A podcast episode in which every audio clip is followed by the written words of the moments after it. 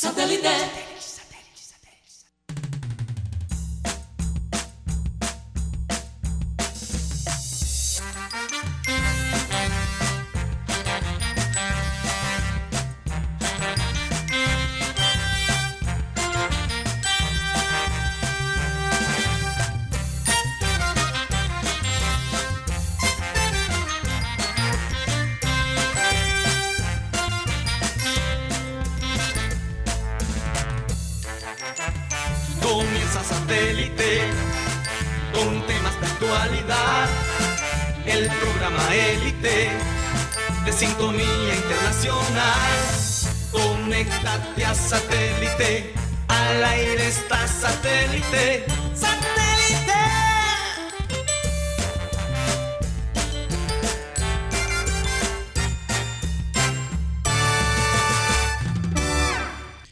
Señoras y señores, bienvenidos a programa Satélite. Hoy es 7 de abril del 2020. Barranquilla cumple 207 años y definitivamente nos sentimos muy orgullosos de esta ciudad, de su historia. En algún momento Gabriel García Márquez escribió en un artículo que Barranquilla no tenía historia, pero a medida que los años han ido pasando, se ha ido descubriendo que Barranquilla sí tiene historia y la estamos seguimos creando la historia eh, cada año.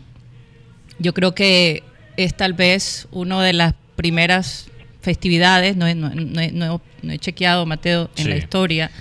Bueno, no si se haya, un día que no se, un 7 de abril que no se haya celebrado. Es posible, es posible, seguramente. Pero hacía mucho tiempo que no celebrábamos, eh, digamos, localmente, la ciudad no celebraba el cumpleaños de Barranquilla. Así que eh, hoy en la mesa solo estamos Mateo Gueidos, eh, nuestro amado Yeyito, que ese no le da coronavirus. Ni por error. Y, Guti, está, remotamente. Eh, Benjamín Gutiérrez está con nosotros remotamente. tomamos la decisión de que él se quedara en casa para precisamente evitar cualquier riesgo, ¿no? Tenemos en la producción a Benji Bula, a Tox Camargo, Alan Lara se encuentra también remotamente. Eh, Lady Bolívar, que nos ayuda en la parte eh, de, la, de, las redes. de las redes sociales, también está remotamente. César Julio, que también está detrás de, de, la parte eh, tecnológica, junto con Cyril Gueido, que es nuestro productor ejecutivo y que también trabaja eh, remotamente. A veces está con nosotros, pero Hoy, hoy no se ha sentido muy bien, entonces le mandamos un abrazo y que, que se sienta un poquito mejor, pero no tiene nada que ver con coronavirus. no, es coronavirus. Hay que aclarar, porque, que aclarar porque ahora... Después la gente empieza a inventar. Eh, exacto.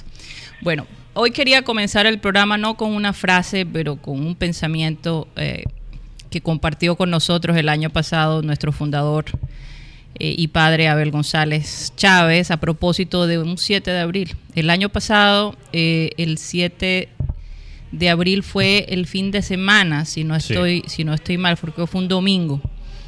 Eh, entonces él, hay unas palabras muy interesantes que quería compartir con los oyentes de satélite. Vamos a escucharlo. Porque este comienzo de fin de semana es el comienzo de un festejo muy interesante, entrañable, que es el cumpleaños de nuestra querida ciudad de Barranquilla.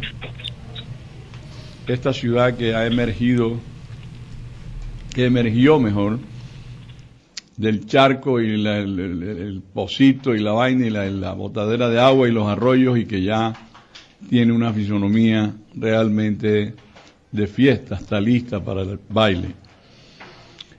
De esta Barranquilla que pasado mañana cumple cuántos años? 200 son 206 creo, 200 años, 206 años cumple nuestra amada Barranquilla. Esta ciudad que nos abraza, esta ciudad que nos consiente a pesar de todo. Aquí pareciera que no, pero sí. Eh, nosotros somos gritones y somos altaneros y somos groserongo a veces y tal, pero aquí hay una chéveridad que subyace en lo más íntimo del hombre que nace en esta ciudad o en este entorno del Caribe Uno no puede soslayar la influencia del azul del mar y ese encuentro con el otro azul del cielo. Eso hace que nuestra naturaleza tenga ese halo espiritual que hay que encontrarlo para poder entender la felicidad, si es que ésta existe. Yo, yo insisto en que no existe la felicidad, sino el gozo, el gozo, dice la Biblia. Habla de gozo, gozo, ese gozo de, de, vivir donde vives, ese gozo de tener la familia que tienes, ese gozo de tener el trabajo que tienes, ese gozo que tienes de tener los amigos que tienes, etcétera, etcétera.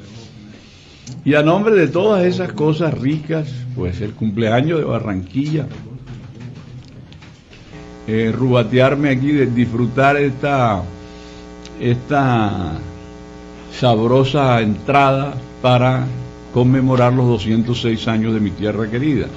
Ya yo creo que Barranquilla uno no le debe decir Curramba, pero hay gente por fuera de Barranquilla que todavía el nombre Curramba lo tiene. Yo, yo prefiero pensar en la Barranquilla digital, pero hay algo en ese halo melancólico que no puedo soslayar, y es la curramba esa, la curramba eh, arenosa, aquella de los ñeros y aquella de los señores que se paraban en los parques y el alcalde se paraba a saludarlos, en fin, e, esa Barranquilla ñera, la de Chelo de Castro, la de, eh, de, todos estos veteranos que, que, eh, Lagardere y todos esos periodistas. Don Fer. Don Fer, que nos enseñaron a nosotros y tal. Era ñero, ñero, ajá, ñero, ¿qué hubo ñero? Sí, bacanes. Pelusa, Pelusa, pianista del grupo Nietzsche de la línea dura, también le ha creado a Barranquilla en ese tono con que él toca, con ese sabor, esta curramba, o sea, esta curramba digital desde el punto de vista musical. A ver, Pelusa, un, dos, un, dos, tres, un, dos, tres, Pelusa. Barranquilla, 37 grados. Vaya, esta es la mía, esta es la mía. Es la mía. Deja que tu cuerpo fluya, fluya, levita, levita.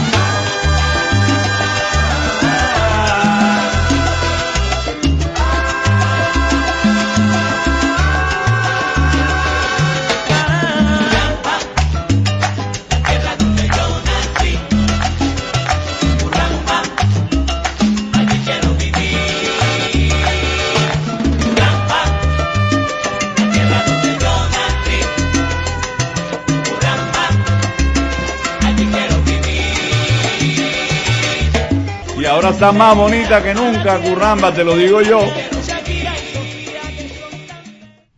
Bueno, qué, qué, alegría escuchar la voz de Abel González y sobre todo recordar esa Barranquilla que, significó tanto para él, que llevaba siempre en su corazón, no importa dónde estuviera. Y esa música de Pelusa, esa música, sí, Curramba. Sí. Sí. Pero estoy de acuerdo, yo creo que ya ánimo. deberíamos dejar de llamar Curramba, ¿no? Abel decía, no, no estaba muy seguro de, seguir llamando Curramba, porque es, que, ya Barranquilla es una ciudad que se proyecta de una manera diferente. Sí, la Barranquilla digital. Eso sería una buena pregunta para la gente, si, si ellos eh, piensan que se debería seguir llamando Barranquilla Curramba la Bella o, ya simplemente decir Barranquilla la Bella. ¿Cuál, es, ¿Cuál es el nombre preferido? Porque hay gente que todavía prefiere la, arenosa. Sí, también. O simplemente Quilla. Quilla. La puerta de oro. La, puerta, de, oro, que últimamente... ¿Cuál es el nombre preferido de, nuestros oyentes? Nos pueden escribir en el WhatsApp de satélite que es 300 716 00 34. 307 16 00 34. Hoy también cumple, además de Barranquilla, mm. eh, un, personaje muy especial para nosotros en la familia. Un saludo especial para nuestro querido Tony Renovitsky González, que está en Vancouver hijo de Sara y de Nicolás. Pelado muy especial, con un sentido de del humor, fantástico. Yo creo que, oye, yo creo que todos los nietos de, Abel González de alguna manera tienen ese sentido del humor que él, radiaba. Él, es un él es un maestro en los memes. En los memes. ¿Cuál es, Guti, cuál es la palabra que usa ahí, el título que le pone a los meme, memeadores? Magister. Magister de, memes. Él, es, un maestro, un maestro, de los memes. Definitivamente. Entonces, un regalo, un, saludo especial y un abrazo muy fuerte eh, de parte de todos nosotros, de tu familia, que sabes que te amamos y que siempre Sí. estamos pensando en ti. Y bueno, eh, saluda a todos nuestros corresponsales Así es. eh, internacionales. Eh, podemos empezar con Sara González, la madre de Tony. También nuestro combo en Miami, la doctora Claudia. Iván Garrido, que está viajando hoy. Oraciones viajando para, para Chicago, sí. eh, por razones laborales. También a Álvaro Soto. eh, nuestra gente allá en Europa. Alejandro González, que está en Madrid. Inaris García, que está en Dortmund, Alemania. Creo que Inaris va a entrar hoy. Sí, en la segunda media hora. Ok, qué bueno. También nuestro... Nuestra, La doctora Claudia también va a entrar. La Tenemos un Claudia. tema muy interesante. Muy, interesante, muy controversial. Le Sí. vamos a hacer seguimiento a un tema de ayer. Eh, también nuestra corresponsal en Santiago, Chile, Maelis Charis. Y eh, nuestros amigos en Brasil, como se me puede olvidar. Es que siempre empiezo con, con Con los ellos, brasileros, sí. entonces me confundí ahí. Eh, un saludo para Alex Macías y César Villanueva. Estamos esperando la llamada. Ya mencionaste los de California, ¿verdad? Los de, ah, y los de California No también. Estoy perdido hoy. Está Estoy perdido. perdido. Tony. Avendaño, un saludo muy especial para Tony. Y para muy Tony. barranquillero. Muy barranquillero. Tony, los dos Tony Sí. en California. Bien barranquilleros. Y Tony Ariza, que está, bueno, más cerca de Los Ángeles. Eh, y bueno, feliz cumpleaños, Barranquilla. Un día muy especial. Definitivamente. Bueno, Sí. vamos a darle paso a Benjamín Gutiérrez, mejor conocido como Guti. ¿Cómo estás, Benjamín? Muy bien, gracias a Dios, por acá en casa. Qué bueno. Oye, buen sonido, afortunadamente. Gracias. Bueno, Y, eh, sí, adelante, y, Karina, adelante. Cuéntame. Yo también quiero hacer una nota luctuosa Sí. porque el año pasado falleció una tía en este día, Mm, Oh. 7 ok. de abril. Así que la señora Ruth, Ruth, que es donde la persona, una de mis tías favoritas que tuve, y lastimosamente ella falleció el año pasado, pero está con el Señor y bueno, queremos hacer ese homenaje por un año de fallecida.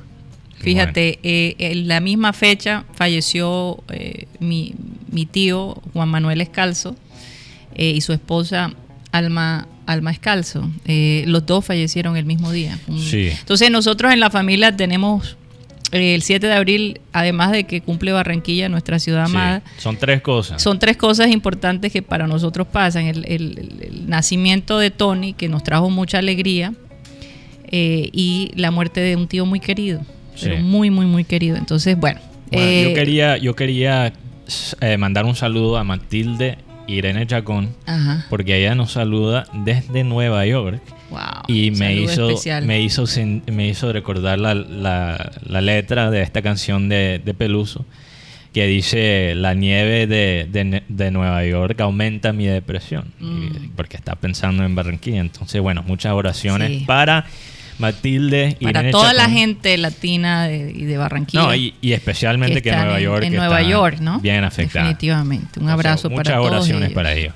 Sí. Bueno, yo quería, yo estaba pensando, porque yo estaba pensando, ¿cómo puedes describir una, una ciudad? Por, por eso, si tú miras, Barranquilla ha generado tantos nombres. Sí. Ella dice, por ejemplo, este, este oyente de nosotros, Sí. dice que su nombre preferido es Barranquilla Bella. Barranquilla. Pero ya hemos dado, hay, mucha, hay muchos nombres. ¿Cómo puedes generar tantos nombres en una ciudad? Pero así Sí. es con las ciudades que tienen un carácter tan fuerte como Barranquilla. Y que siempre están cambiando, generando nuevas ideas, Sí, nuevas sí. emociones.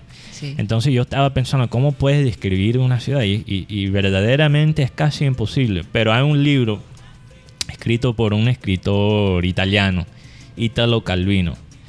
Puedes ahí buscar en Google.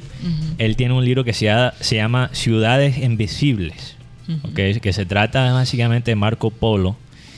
Eh, él, él toma, el narrador toma papel de Marco Polo relatando, creo que a un rey chino, sobre, o sea, contando historias de ciudades. Y hay un punto en el libro donde él dice, cada cuento que yo te, que yo te relato es sobre la misma ciudad. Todas las ciudades que he como eh, eh, básicamente sobre, te, sobre que te he contado son Venecia. Todos son la misma ciudad. Y la otra persona pensaba que Que eran ciudades diferentes. Pero es la misma eh, con, con, con, con enfoques diferentes. enfoques diferentes, perspectivas diferentes. Y tú sabes que eh, eh, Sí. Álvaro Cepeda Zamudio Ujú. también tenía ese, ese mismo concepto de, de Barranquilla. De Barranquilla. Barranquilla podían pasar muchas cosas. Tú podías describirla de una manera eh, y después de otra. Eh, Todo el mundo tiene una Barranquilla distinto, sí, sí, diferente, sí, que es muy basado en su experiencia y, y- y, bueno, en, el lugar en que crecieron. Pero yo quería tomar aquí el momento de agradecerle a Barranquilla en su cumpleaños. Eh, bueno, las cosas que yo percibo eh, que son especiales. Y, y también, tú sabes, el otro día estamos hablando del amor. Que el amor no solo es enamorarte de las cosas buenas de tu pareja, pero también de las cosas que No no, tan son buenas. no tan buenas. Yo creo que con Barranquilla así es mi relación amorosa y afectuosa con esta ciudad. Hay mucha, hay que, hay que agradecerle no solo por las cosas buenas y, y bonitas, pero también a veces las cosas, las cosas malas, porque bueno, hasta en las cosas malas Barranquilla tiene su, Su sabor. su sabor, entonces bueno, es, es muy original. muy original. Yo Sí. quería agradecerle a Barranquilla. Pero vamos a poner Sí. música. Ponme una música ahí más bien romántica. como rom- romántica. romantic- romanticona. Romanticona, Sí. sí, filosófica.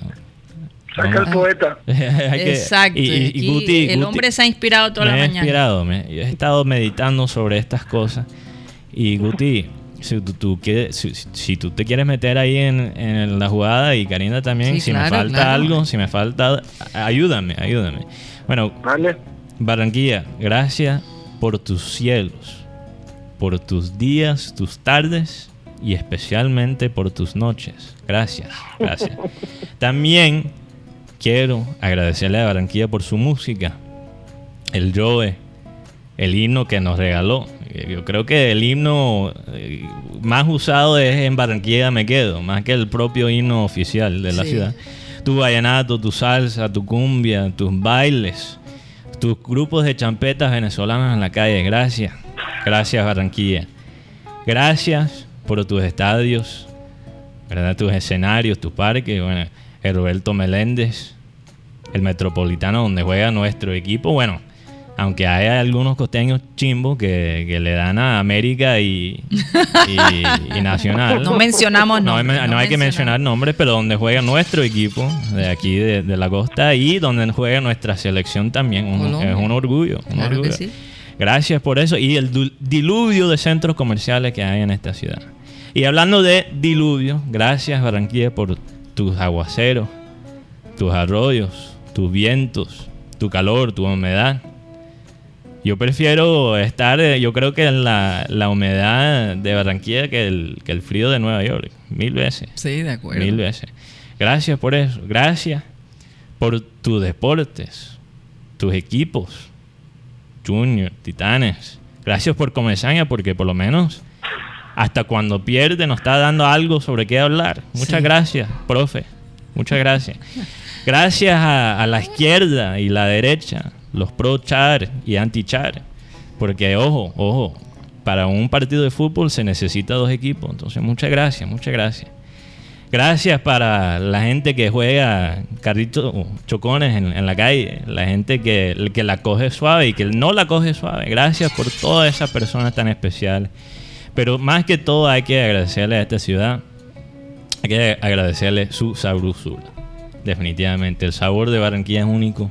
Sea, Yo creo que la vida aquí hasta cuando no está chévere es sabroso. Hasta co- cuando las cosas están difíciles, cuando están tensas, ahí se siente ese aire. Entonces, bueno, esa es la perspectiva de un gringo que, que ama esta ciudad, que ha sido readoptada por esta ciudad. Entonces le quería darle gracias a Barranquilla en su cumple. Oye, Me faltó algo. cosas. Sí, te faltó algo. algo. Algo interesante que me habías comentado. Ah, sí, que, que se me olvidó. Ah, bueno. Sí, hay que, bueno, hay de que la prensa escrita. Bueno, hay que, hay que agradecerle radio. también a los medios, los periodistas, Sí. los periodistas de, de grabadoras y, y los periodistas de crónica y, y los canales de televisión y los periódicos, nuestro periódico, que por cierto... Gracias, Barranquilla. Gracias Barranquilla por nuestro periódico que despidió seis columnistas el otro día y, y publica artículos defendiendo los derechos del empleo. Gracias, gracias Barranquilla porque, bueno, sin, sin el ridículo no hay el sublime también, entonces hay que apreciar esa cosa. Sí. Voy Guti. con, voy con tres. Ajá, con tres. adelante. Gracias, gracias Barranquilla por la botifarra. Oh, el sancocho. Dios mío. el sancocho. La mojarra Y- y, frita. muchas gracias por darnos la oportunidad de, de que Teófilo Gutiérrez naciera aquí en esta ciudad. Claro, claro. Los, claro. Edgar Rentería. El béisbol. Eh, eh, Shakira. Shakira, Sofía Vergara. Las mujeres en general de Barranquilla son. Bueno, Hay que dar gracias por ello. ellos, ellos, ellas representan lo bueno y malo de esta ciudad, ¿cierto? también, también gracias, gracias a los influencers espantajopos. Los restaurantes, lo- los restaurantes tan chéveres que, que, bueno, si no tienen comida buena, por lo menos tienen escenarios chéveres. Entonces, muchas gracias, muchas gracias. Me faltó algo. Por ¿Qué la, arepa de huevo. La arepa de La huevo. Ya di Bueno, Butifarra, hay que dar gracias también por la luna de Sí, Barranquilla. La luna, tan y esos espectacular. atardeceres tan, tan increíbles Sí. que tenemos aquí. El malecón. El malecón. El malecón. Pero Ta- también hay que dar gracias Eh. de verdad por la gente en general. La gente. E- ese Lo más espíritu, importante. ese espíritu eh, alegre a pesar de circunstancias difíciles Mira. porque las hemos vivido todas también Un- aquí en Barranquilla. Una ciudad no es nada con su gente. Mira, mira a Nueva York. Una ciudad tan increíble, con cosas que, que solo se pueden soñar en el resto del mundo. Y la gente, una falla, una falla. Por, por su himno. Mateo, por su himno. Por su himno, yo hablé de eso. Su, su himno, Sí, en Barranquilla me quedo. Eh, eh, No, himno, himno de Barranquilla, le normal. estoy mamando a Guti. y, y de igual, de Sí. igual eh, de Barranquilla, como mencionaba Guti, Sí. han salido personajes individuales Sí. fuera de serie. Yo tengo que agradecer por la vida de, de Abel González Chávez, Sí, que es de aquí de. Barranquilla, un hombre eh, que tuvo una visión eh, muy, pero muy avanzada, Sí. eh, que vio una Barranquilla digital, vio mucho, gracias a Dios, de eso antes de su partida, pero eh, dejó un grupo preparado. Preparado. Dejó un Gracias grupo por este preparado grupo. para eso. Así Gracias que hay que dar Guti. gracias por satélite, por Guti, por, Por cada Guti. uno de, de las Oye, personas. y que- este país nos debe también dar las gracias porque alguien tenía que exportar cultura al- al mundo. Entonces, bueno, yo creo que el resto del país también nos, nos debe agradecer. Oye, y, y noté que el tiempo no hace mención para nada del Día de Barranquilla. ¿Tú sabes quién hizo mención del cumple de, de Barranquilla que me sorprendió, sorprendió? Y no Ajá. sé si, si Guti aquí me puede ayudar, pero él eh, salió en la cuenta de Mónaco. El equipo, Sí, en la cuenta del Mónaco. imagínate, con la letra de- del Joe. ¿Cómo va a ¿Cuál ser? es, ¿Cuál es la conexión ahí? Bueno, pero Mónaco no Recordemos- era eh, eh, este Falcao. Sí, pero Falcao no es barranquillero y no jugó para el Junior. Y Pero- James jugó en Mónaco- Mónaco. Estuvo aquí en Barranquilla en el 2014, en, un, Ah, en un partido de la. Copa Euroamericana. Y la unión se dio y también nos escribió el equipo del Lille. Recordemos que en el Lille estuvo Luis Llanes y muchas veces el Lille ha mandado mensajes acerca del Junior de Barranquilla. Bueno, ah, fíjate. ok, ok. Interesante la vaina, interesante. También gracias a los edificios de altos de apartamentos que nos tapan la vista al mar. Muchas gracias, muchas gracias. A los arquitectos. A los arquitectos. Bueno, pero la verdad Sí. es que los edificios que se están haciendo últimamente son bellísimos. Bellísimos. No hay duda, no hay duda. Le ha Pero- dado un, un- un look o una vista muy internacional. ¿no? Acuérdate, pero acuérdate que no es suficiente tener edificios. Hay que Sí, sí, la llenar. eh, infraestructura es otra no, cosa. No, no, no, no, no es eso. Es lo que está dentro de esos edificios que define una ciudad. Muy importante saber eso. Muy importante. En todo caso, eh, un día para, para recordar, un día para Sí. celebrar. eh, digamos, eh, he recibido, por ejemplo, muchos videos. No sé si, si podemos mostrar el video que Luzmila Barrios nos mandó. No sé si. eh, Luzmila Torres, perdón, de que estoy pensando yo. Estás confundiendo los nombres ahora. Óyeme, es que lo que, Sí. ¿cómo dice? Lo que no se hereda se, se hurta. Es así Se el... el- Cable cruzado, cable cruzado. Luzmira Torres me mandó un video muy interesante que se, Sí. lo, se lo compartí a Benji. No sé si lo podemos mostrar.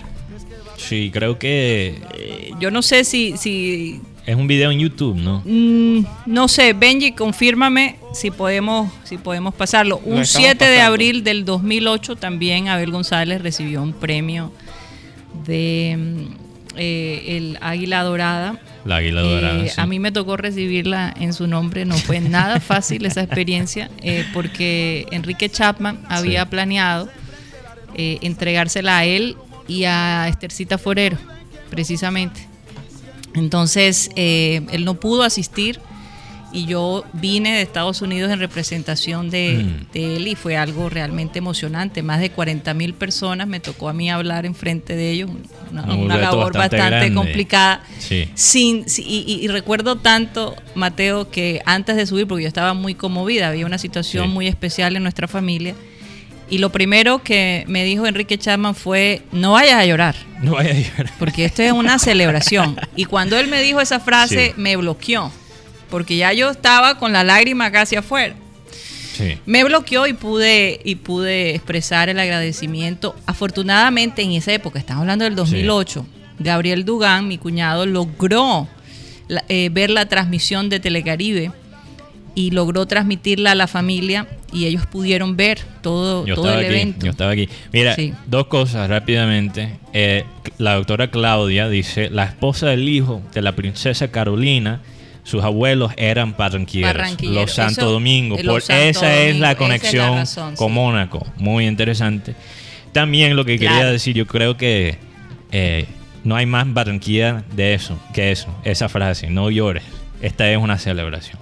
Así en los es. momentos tristes muchas veces en esta ciudad tomamos la, tomamos la decisión de, de, de cantar y bailar y de celebrar en vez de llorar. Y esta época, en mi opinión, no es diferente. Ah. Pero hay que celebrar en casa, acuérdense. Celebremos en casa y demostremos Sí. que tanto amamos nuestra ciudad. Vamos a tratar de, de por primera vez en muchos años, de acatar y confiar en lo que el gobierno está Bueno, pidiendo. Aquí Alan Bueno, nos está mandando Sí, nos está mandando un mensaje eh, por WhatsApp, por como, WhatsApp, como no, no lo está tenemos aquí. remotamente, que nos tenemos que ir a comerciales, así Sí. que no se vayan y vámonos un momentico a comerciales. Estamos de vuelta a programa satélite. También quería agregar a los oyentes que tengan establecimientos eh, comerciales que están todavía funcionando y que están haciendo eh, domicilios, que se comuniquen con nosotros si quieren eh, que nosotros eh, manejemos esa información a través de, de nuestros medios, de, eh, a través del sistema cardenal y eh, digital. Se pueden comunicar con nosotros al- en el teléfono de, satélite que es 300-716-0034. Por ejemplo, hay restaurantes que están abiertos y, y nadie lo sabe. Si tú quieres enviar esa información a tus, a tus clientes, pues comunícate con nosotros. Podemos llegar a un acuerdo muy interesante.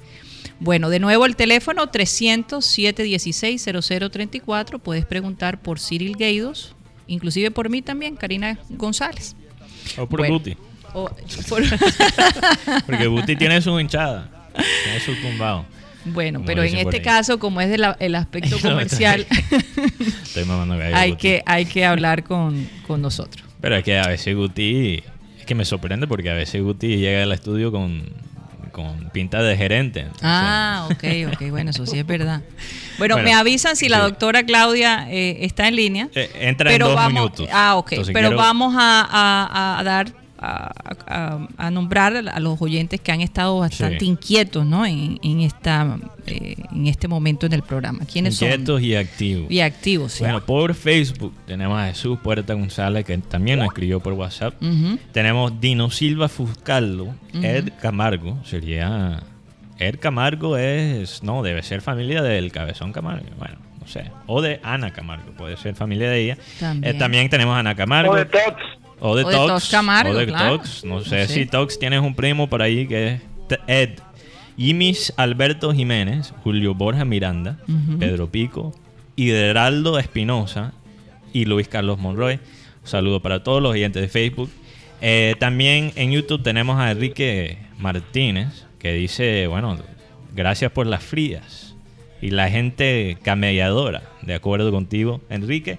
John Jairo Naive Reyes, que dice que salgan afuera de la ciudad y verán cómo está en esta ciudad bacana. Y es, verdad, te puedo decir, como alguien que pasó mucho tiempo por fuera de Barranquilla, estoy muy contento de estar aquí. Eh, Nina 12, Ruth Esther Fontalvo y Nicolás Acosta Esmeral. Y la gente que nos escribe por WhatsApp sigue escribiendo. Eh, Abelardo Pico eh, oye, tenemos muchos familiares. Porque, mira, un recuerdo, hay que, hay que aclarar que las cosas buenas se comparten. Entonces, Sí. si tienes unos primos, una abuela, unos, unos hijos, nietos, comparten el programa con nosotros, eh, de nosotros con ellos para que podamos seguir ahí Perdón creciendo. que tosa, pero no tiene nada que ver con el sí, coronavirus. hay pero- que, pero no aclaras por- mucho. eh, pero es por culpa tuya, Mateo. Me hiciste Sí. reír y ahora casi me ahogo. Bueno, es parte del, del legado de satélite de tener aquí El quizás... sentido del humor. No, no, no solo sentido del humor, pero accidentes con comida y, y bebidas. Y Yeyito está un poco está un poco lento. Creo que todos estamos un poco lentos. Yo, a mí me está entrando algo que se llama en inglés eh, cabin fever, la fiebre de la cabina. Sí. Estás como adentro mucho, que te desespera. Y yo pensé que yo era alguien un poquito más introvertido, que le gustaba quedarse en casa. Y la verdad es que ahora es, es ahora que aprecio las caminadas y, y, o sea, las salidas a comer de vez en Mm. cuando. Qué bueno, Mateo, me alegro.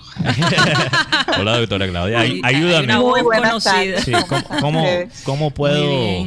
Ah, doctora Claudia, me tienes que ayudar en este caso, a aliviar un poquito esa fiebre eh, que, que tengo ahora mismo, fiebre de cabina. Estoy traduciendo la, Mm. Fiebre la frase. literal, ¿cuál Literal. sería eso? Que sé, ¿Cómo la traduciríamos en Pero español? te, pero te, te gusta o no te gusta? No, no me gusta, no me gusta, No estoy gusta. desesperado. Ah, ya, ya estás desesperado. Estoy desesperado. Y seguro la gente que le rodea No. le desespera más, Uy, seguramente. todavía más, todavía más. Sí, yo le mandé unas herramientas Sí. a, a- a Karina eh, Mm. que tienen que ver con, por ejemplo, hacer meditación, hacer un poquito de... Incluso ahora me parecería increíble tener toda esta parte de la realidad virtual, ¿no? Sí. La realidad virtual que te permite, por ejemplo, estar en un parque de diversiones simplemente poniéndote unas gafas, sentándote en una silla que se mueve, se mueve y se mueve y, te- y tú te O sientes literalmente que estás en un parque Sí, o si estás haciendo, por ejemplo, ejercicio eh, con la, eh, con la eh, tecnología virtual o de la realidad Sí. virtual, tú, tú puedes hacer como si estuvieras en, en la bicicleta paseando por un parque. Hay, hay eh, de verdad que eso, yo me imagino que, que se debe estar vendiendo bastante ese tipo de, de, de jugueticos, ¿no? de Ahora en aparatos Estados que- Unidos, que, no incluso sé en Colombia. que pero- podrán pedirse, ordenarse Sí. virtualmente y te llegan a la casa. Ah, yo pensé que estaba hablando de otros juguetes, Nos llegó a la casa. Ah, otros ok. aparatos. Me confundí. Bueno, ahí. pero ahora la cosa está un poquito Sí. difícil, la- los envíos, sobre todo viniendo de Estados ¿Cómo Unidos. está, ¿Cómo está eso en Colombia? Porque en Estados Unidos los envíos están trabajando a millón. Eso sigue bueno, como si aquí nada. Mercado Libre Todavía eh, funciona. funciona, Servientrega, estoy casi segura que funciona. hemos hecho la prueba hemos con hemos Mercado pedido Libre. cosas, sí, hemos pedido cosas Sí. y nos ha llegado bastante rápido. Entonces, yo creo que este tipo de cosas, de instrumentos, puede que lo que tengamos Oye, y acceso. hablando de instrumentos, para hacerle Sí. seguimiento a algo que, que tiramos ayer al aire, que es que los daneses, ¿verdad? Dinamarca es uno de los países más, o sea, mejor posicionado para recuperarse de esta situación económica. Sí. Y también salió en la noticia que se ha disparado las ventas de los juguetes sexuales en, en Dinamarca. Entonces, me pregunto O sea, si ya no hay- tienen problema de papel higiénico. El problema Sí. de ahora es que no hay se, suficiente. se han agotado, pero entonces me pregunto si eso tiene que ver quizás con la recuperación. No sé, tú fuiste el que leíste el Bueno. artículo, ¿fue recuperación psicológica o económica del, del Eh, país? No, también el hecho de que ellos están eh, confinados igual como todo el mundo, Sí. ¿no? Entonces, Están Bueno. confinados. Yo, hoy- yo hoy, por ejemplo, hablaba con alguien eh, de Grecia y ella me dice que eh, Grecia ha sabido controlar muy bien esta Fíjate. situación. Eh, la gente para salir cada día al supermercado tienen que recibir un código que le llega a su teléfono y si usted no tiene ese código no puede estar en la calle. Y entonces está bien controlada esa parte y fuera de las fumigaciones que hacen todas las noches. Entonces Atenas eh, se ha mantenido con una tasa de mortalidad bajísima, tasa de ¿ah? contagio porque muy de baja. todos modos Grecia ha pasado por unas situaciones económicas tan difíciles. No, y, y yo Sí. tengo un Eh, amigo que- que, es- que es de Grecia, que su familia, fa- culturalmente, o sea, su familia es de Grecia, no creció allá, pero lo conoce bastante bien. Y Sí. eh, digamos que, que lo- eh, lo- la gente de ese país en la parte logística eh, no es lo Sí. mejor. Entonces, qué bueno que, que lo están manejando bien. Y todavía yo creo Sí. que hace el manejo en los Estados Unidos verse todavía peor, peor en muchos sentidos. Sí. Exacto, es increíble. Los griegos viven del turismo muchísimo. y Casi eso- que, que un esa parte les 70%. preocupa y, y están cuidando mucho su país para eso. Óyeme, eh, Pero doctora también- Claudia. Ajá, también, sí. también, no es que Mateo habló de los juguetes sexuales, Sí, sí. entonces me quedó sonando porque yo resulta que me llegó un cuestionario, este, eh, Colciencia está haciendo una investigación sobre la sexualidad en esta época del, del coronavirus y ya en China, China está reportando eh, unas, una, un ascenso en, en la tasa de divorcios. Entonces, Wow. so- son dos temas que pudieran estar relacionados, pero eh, lo de los juguetes sexuales, pues yo me imagino que eh, conductas como por ejemplo la masturbación deben estar siendo, se deben estar practicando más frecuentemente, teniendo en cuenta que habrán personas pues que no, no viven con su pareja. ¿no? Entonces, Bueno, eh, si utilizan este tipo de implementos, Sí. Hay que desinfectarlos muy bien. Cualquier Ni tipo, hablar, ni cual- hablar. cualquier tipo de, de equipo se tiene que desinfectar. El portátil, sí. Tu, tu aparato sexual. Oye, pero ¿no te has dado cuenta también que el, el contenido digital ahora es más pornográfico en esta época? No. De esto en cuarentena. Ah, Estoy bueno, viendo no como... he notado. También no he visto, por ejemplo, no voy a decir nombre, pero gente que está compartiendo cosas pornográficas cuando antes no, no veía eso No en su Bueno, perfil. hay grupos Ajá. que yo he visto que eso ha sido antes y después del coronavirus. O sea, una Que sí, cosa ah, que, claro. que- que es al- Ah, absolutamente sí, fuera de, control. Sí, ya. Pero bueno, eso, eso, eso yo me imagino que eso empeorará en esta época. Pero doctora Claudia, por estos días estaba leyendo Sí. un, un artículo donde esta mujer, que aparentemente casada, con familia, tiene un, un affair o un desliz con un vecino, eh, lo tenía antes del coronavirus Una aventura. una aventura. Y resulta que ahora está desesperada. eh, ella le está contando esto a un psicólogo. Está desesperada porque se quiere ver con su amante y no sabe cómo hacerlo. Por varias razones. Obviamente su esposo se daría cuenta, es más evidente, las salidas son pocas, solo al supermercado. Su amante incluso le ha sugerido que se encuentren en el parqueadero de Walmart uno de los supermercados. O Walmart es una tienda. una tienda de departamento Sí. donde venden comida, De ropa, de todo. Como decir, los almacenes que tenemos acá grandes sí, en la ciudad.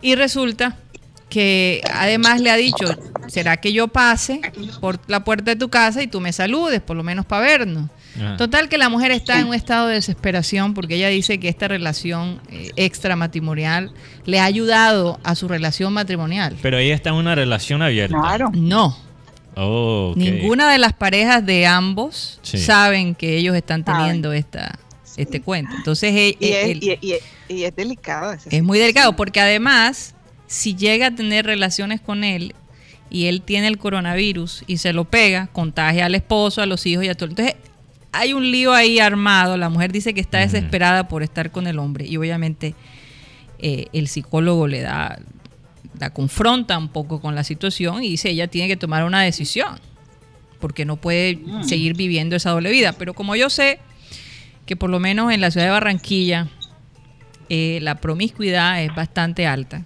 y no, no, no es- Sí, eso es algo que no, no nos vamos a tapar los ojos y decir, ay, no, eso. Y, y- y que- Aquí hay muchos hombres que muy- tienen, el- sí, tienen su esposa y es además muy dado, tienen... es muy dado el, el- el, digamos la cultura no ese ambiente festivo el calor la el costeño es muy tiene comportamientos muy sexuales no incluso en la, la manera de vestir. Sí. ya de hecho ahí a que la promiscuidad no sea alta en el interior bueno Eso no que lo ver, sabemos, igual eso hay no lo costeños en todos lados no Eh, hay costeños en todos lados pero también la gente del interior tiene sus otras características Ahora, en esto no es caso- solo en los hombres, ¿ah? En las mujeres Yo también. tengo una teoría. Pero espérate un. Tengo una teoría. Ajá.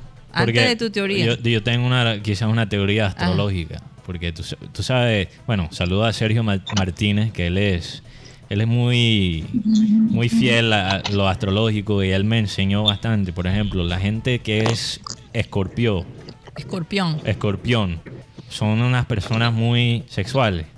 Y si tú miras nueve meses antes de eh, la época de escorpión son los carnavales. Entonces yo creo que hay muchas personas en Barranquilla que han nacido en la época de escorpión y por eso la actividad sexual es tan alta. Es posible. lo único que Bueno, puedo- bueno, dicen que los de noviembre, pero yo alcanzo Sí. a ser Sagitario. o sea que sería No, pero es que Escorpión empieza del 22 de octubre al Ah. 22 de noviembre. 22 de octubre. Sí, a 22. Entonces, 22 de eh, octubre, 22 de noviembre, yo el exactamente. 26, bueno. Exacto. Pero Ahí, tienes ah, yo ascendente, sí- yo como dicen. Creo que la promiscuidad va a bajar mucho, ¿no? Pero, pero antes, o sea, antes de entrar ahí, el psicólogo, y te tengo que hacer esta pregunta, eh, el psicólogo Sí. la confronta y básicamente eh, le pone, ¿cómo se dice? Lo- las cartas en la mesa, ¿no? De, de las distintas opciones. Y como yo te decía, aquí en la ciudad de Barranquilla, hay, de- muchos se les debe estar cayendo el pelo porque no deben saber cómo manejar la situación con su esposa y su amante, por otro lado. Entonces, a esas personas, ¿qué le aconsejarías tú? Me llama mucho la atención porque Sí, claro. ya yo vi lo que este psicólogo contestó, pero me gustaría Comparar un eh, poquito. eh, comparar cuál sería tu Sí. respuesta ante esa situación, para ver si lo- esos hombres o mujeres que están desesperados porque manejan una doble vida, no saben Sí. qué hacer en estos momentos de confinamiento. Bueno, ahí yo creo que vamos a, va- se van a probar muchas cosas, Mm, Se va a probar que definitivamente la relación tuya no funciona. Yo creo que te puedes dar cuenta de eso con una convivencia un poco más intensa, en donde ambos tienen que compartir incluso los oficios de la casa, eh, hablar más con los hijos, enfrentarse quizá a, a una mala relación con sus hijos, a una relación muy, muy conflictiva con la pareja. Y cuando tú te tienes que enfrentar, porque ya no tienes el escape de salir, ya no tienes el escape de, mira, ¿sabes qué? No quiero seguir hablando, eh, eh, voy a salir a dar una vuelta y nos vemos mañana. Entonces ya no hay ese escape, ah, no, mañana se le pasa y mañana será otro día. Eh, y se van y se van a tomar unos tragos con los amigos y ahí se encuentran con la otra amiga, en fin, todo est- este tipo de mecanismos que realmente no eran los adecuados para enfrentar la situación que está viviendo la pareja, pues ya no los hay. Entonces te toca mm, una de dos, o buscas ayuda eh, profesional o enfrentas la situación y hablas eh, y- con la verdad, ¿no? Y simplemente expresar cómo te sientes, expresar lo que piensas y eh, si no quieres llegar a confesar que tienes otra relación, eh, simplemente mm, hacer planes para el futuro, qué va a pasar con ustedes, qué va a pasar con ustedes como pareja, es mejor no seguir viviendo juntos, es mejor. Ahora hay hombres que piensan que bueno, eh, lo- las relaciones que tengan extramaritales son, son pasajeras, ¿no? No Mm. tienen importancia, ellos quieren mantener su esposa de planta, pero pues de vez en cuando les gusta tener ese tipo de relaciones porque piensan que eh, nunca se van a enamorar, nunca eso va a llegar a ser un problema.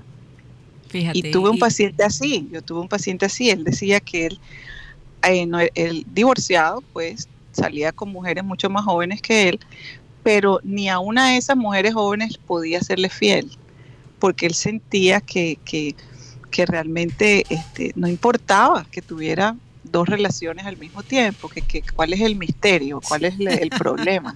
Si, si podía, si, si podía las puede hacer, si puede hacer, esto fe- y- si puede hacer feliz a varias, ¿cuál es el Mm. problema? Eso es un síndrome. Exacto, y, y- y esa era su mentalidad, ¿no? ¿Qué iba a decir, Guti? Eso es un síndrome. Yo creo Bueno, que él, sí. él empezó, empezamos a analizar un poquito su vida de, desde, desde su niñez. Nos dimos cuenta que él a los 13 años fue abusado sexualmente. Wow, ok. Él se, encon- él- Tiene él que se ver. encontraba con unas primas eh, mayores y estas primas eh, eh, le- eh, empezaban a hacer sexo oral con él, un niño de 13 años. Entonces él no Mm. sabía que era eso, pero, tan, pero le gustaba, ¿no? Le gustaba la, la sensación.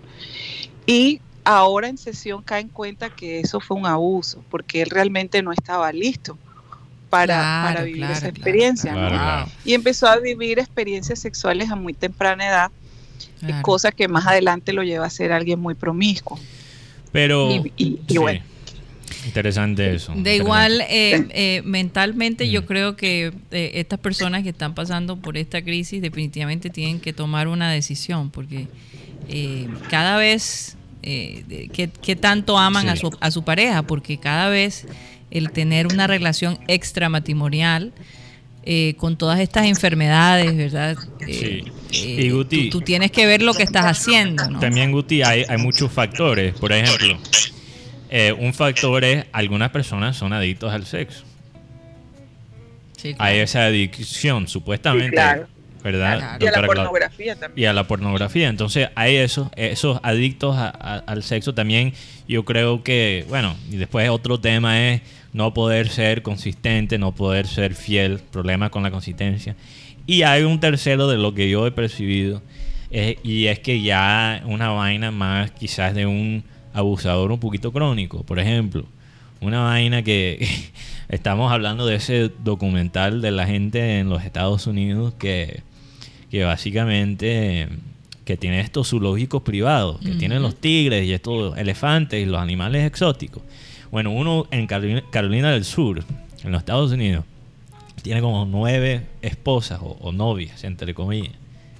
Es una vaina, entonces él específicamente ya es otro nivel porque él específicamente busca peladas jóvenes, 17, 18 años, que todavía son vírgenes, para básicamente contratarlas en este zoológico. Después, lo único que conocen es este zoológico y para progresar en este sistema, porque ellos tienen esta pasión para los animales, para progresar en este, en este sistema tienen que tener relaciones con este hombre. Entonces ahí ya es un nivel... Torcido. eso ya es otro nivel, porque ahí hay ah. también gente que, es promiscua, pero con quizás a un nivel de abuso. y, con, y con ya ciertas aberraciones, ¿verdad? Sí. Eh, que por cierto, por cierto salió una noticia, mm. eh, Mateo, tú puedes confirmarme, confirmar eso, que eh, por lo menos eh, los tigres, por ejemplo, hay un tigre en Nueva York que descubrieron que tenía coronavirus y parece ser que de los lados de los felinos, los tigres, los gatos, toda esta familia, me imagino que los leones también, eh, pueden contraer el virus. ¿Cómo les parece eso? Sí, entonces cuidado. Pero, pero el tipo de coronavirus que ellos contraen es diferente, es diferente al, de, la especie humana. Es diferente, es diferente, sí. Una cosa que quería agregar era que eh, con este paciente en particular, cuando él entendió que también las otras personas con las que él estaba y a las cuales engañaba estaban sufriendo, ¿no? Porque al final se terminan enterando, ¿no? Claro. La una de la otra, en fin. Provocando incluso enfrentamientos entre ellas, en donde le tocó intervenir a la policía, etcétera. Y él se dio cuenta que ese juego podía, podía tornarse peligroso. Ustedes se acuerdan de aquella película de atracción fatal. sí, con ah, Michael Douglas entonces, definitivamente el engaño trae más engaño, trae sufrimiento y al final consecuencias devastadoras, consecuencias que pueden ser muy negativas. Este, este el que mucho abarca, ¿cómo es que es? El que mucho abarca, poco aprieta. Poco aprieta, termina normalmente la persona quedándose sola sin la, sin ninguna de las dos. Doctora, entonces este Aunque hay algunos, hay algunos que pueden mantener eso por mucho mm. tiempo porque de pronto tienen los recursos, ¿no? Sí, hay, hay parejas que también lo perdonan. Sí, también. o que lo, aceptan, o que lo aceptan tácitamente. Es, un mutuo acuerdo. toda la vida con una insatisfacción emocional, sí. pero prefieren eso antes de perder sus privilegios económicos, lastimosamente. exacto. Oye, oye, doctora Claudia, entonces, pero este paciente sería un eh, sos, ¿cómo sería? No psicópata, eh, no, no, no, no, no, fíjate, ah, eh, Sí, hay ya la palabra sociópata o psicópata realmente ya está descontinuada en, ah, el lenguaje psiquiátrico, pero sí pudiera ser, eh, digamos que es difícil darle un diagnóstico porque esta persona puede tener, por ejemplo, puede tener depresión en cierta forma, puede mm. ser alguien que con rasgos de personalidad antisocial, es decir, una persona que hace cosas que aunque sean en detrimento de otras o sean negativas, él las ve como normales, como positivas, o sea, no, no siente ese sentimiento de culpa, ese mm, remordimiento. La, pregunta que yo hago, doctora Claudia, es porque como, como podemos ver que la persona que usted está atendió o está atendiendo tiene ese, tuvo ese percance cuando estaba muy niño y no fue, y nunca habló con sus padres y le contó de esto, sino que No, permitió nunca. porque se sentía bien con lo que estaba haciendo o le estaban Sí, haciendo. porque él, él pensaba que eso era, era normal, él, él no era consciente de lo que le estaba sucediendo y no, y no le causaba dolor. Lo que pasa es que emocionalmente no estaba preparado para, para vivir esa experiencia y en un momento dado se confundía, ¿no? Sí, Doctora Claudia, aquí un oyente nos está escribiendo por el chat de YouTube. Eh, Él está preguntando cómo, cómo se puede contactar contigo. No sé si tienes un número específico o por tu cuenta de Instagram o, o cómo es la manera Ajá, que los oyentes... Vía, vía WhatsApp pueden hacerlo eh, a, a mi número que es más uno, más uno, 305 967 3501 o me escriben un eh, eh, o a mis redes sociales como Claudia ah, Soto González. Claudia Ahí Soto González. Po- De, de- de repente, no sé si Sí. Benji o, o Tox puedan escribir, o Ladies También- que maneja la parte. También este oyente eh, no puede teléfono, escribir, no sí. puede, porque está, de verdad quiere hablar contigo. Eh, entonces, eh, también este oyente no puede escribir por el número satélite y también le podemos mandar Sí, los datos de la doctora Claudia. Que 307 Claro, 16 0034. 307 16 0034. No, definitivamente. Doctora Claudia, muchísimas gracias. Un tema bastante controversial que por estos días eh, Sí. se debe- eh, mucha gente debe estar lidiando. Eh, Sí. Y que más adelante, después que pase esta crisis, nos vamos a dar cuenta porque van a venir los estudios, los resultados de todas estas investigaciones y sabremos cómo cambió el comportamiento sexual de los barranquilleros. Así es. Sería La época del Eso va a ser, eso va a ser muy interesante. Bueno, muchísimas hacer un- gracias. Una, Un encuesta. abrazo. Un abrazo y bueno, que Ajá. te mantengas con mucho Sí. cuidado. Por... Y ya saben, Mateo y Guti a desinfectar todo lo que toca. porque, por, ser- ¿por qué nosotros dos y no Benji y, y Tox? Oye, ¿verdad que Ah, sí? perdón, es que no me acordaba de Benji. Santo Dios. Tox, Tox. Y Tox, favor, no pongan ideas en la mente de Oye, la oye, gente. oye, también Javier Espinosa Mm. dice aquí, ni el SIDA acabó con los cachos. Entonces, Oye, verdad, fíjate. Así que bueno. buen punto. Buen, Buen punto. Por cierto que eh, después que se acabe nuestro enlace con Sistema Cardenal, Sí. vamos a hablar un poquito sobre lo que viene, eh, ya después que pase el coronavirus, por ejemplo, qué va a pasar con el cine. Si la gente de verdad eh, va a poder ir al cine, pero hay opciones y queremos compartirlas con ustedes como Sí, una posibilidad. También eh, vamos a hablar un poco de esto de si las máscaras o no la máscara. Hay una, eh, la gente dice, bueno, pero ¿será que usamos o no usamos las máscaras? ¿Qué, qué es lo más recomendable? De eso también vamos a hablar. Vamos a tener a, a Ginaris desde Alemania. Hablar un poquito de Vamos a deporte. hablar un poquito de deporte, Sí. del fútbol allá en, en, en- en Alemania. Y por otro lado, pues muy contentos de que el Liverpool, Sí. que ayer decía que iba básicamente a, a darle eh, Vacaciones sin vacaciones pago. sin pago a sus empleados que no son jugadores, eh, tomó la decisión de cancelar esa, esa decisión Sí. porque porque los jugadores y exjugadores de Liverpool se pusieron contra la pared Sí, a John. Henry. El- Le dijeron, no, no aceptamos esta decisión. Y el hombre tuvo que echar, como quien dice, eh, la situación para atrás. Sí, y ahora. Guti nos va a contar, porque hay que, hay que meter las cosas deportivas, si no Guti ahí nos cuelga la llamada. Eh, eh, Guti nos va a contar en esta parte digital sobre lo que está haciendo también algunos equi- equipos colombianos con este tema de los sueldos. Bueno, vamos Sí. rápidamente, Mateo, a decir por dónde nos pueden seguir después del sistema cardenal. Continuamos digitalmente por Abel González, satélite en Facebook. Estamos en transmisión de YouTube como programa satélite. También nos pueden escuchar solo audio eh, si estás manejando, si estás cocinando, si estás haciendo algo que, no, que no puedes mirar, mirar la parte de video. Lo puedes escuchar por la aplicación de radio digital que es TuneIn o TuneIn. Uy, ahí ahí entró Skype. TuneIn, donde estamos como Radio Caribe Sano en esa aplicación. También este programa va a salir como audio, como podcast, como dicen los jóvenes eh, hoy en día, eh, como podcast en la aplicación de Spotify, que lo puedes bajar en iPhone, Android, eh, computadora, en cualquier plataforma. Puedes usar la aplicación de Spotify. Así es. Bueno, feliz Sí. cumpleaños Barranquilla de nuevo. Nos vamos de sistema cardenal, pero seguimos digital. Muchísimas gracias y mañana estaremos aquí a la misma hora, de 1 y 30 a 2 y 30. Muchas gracias.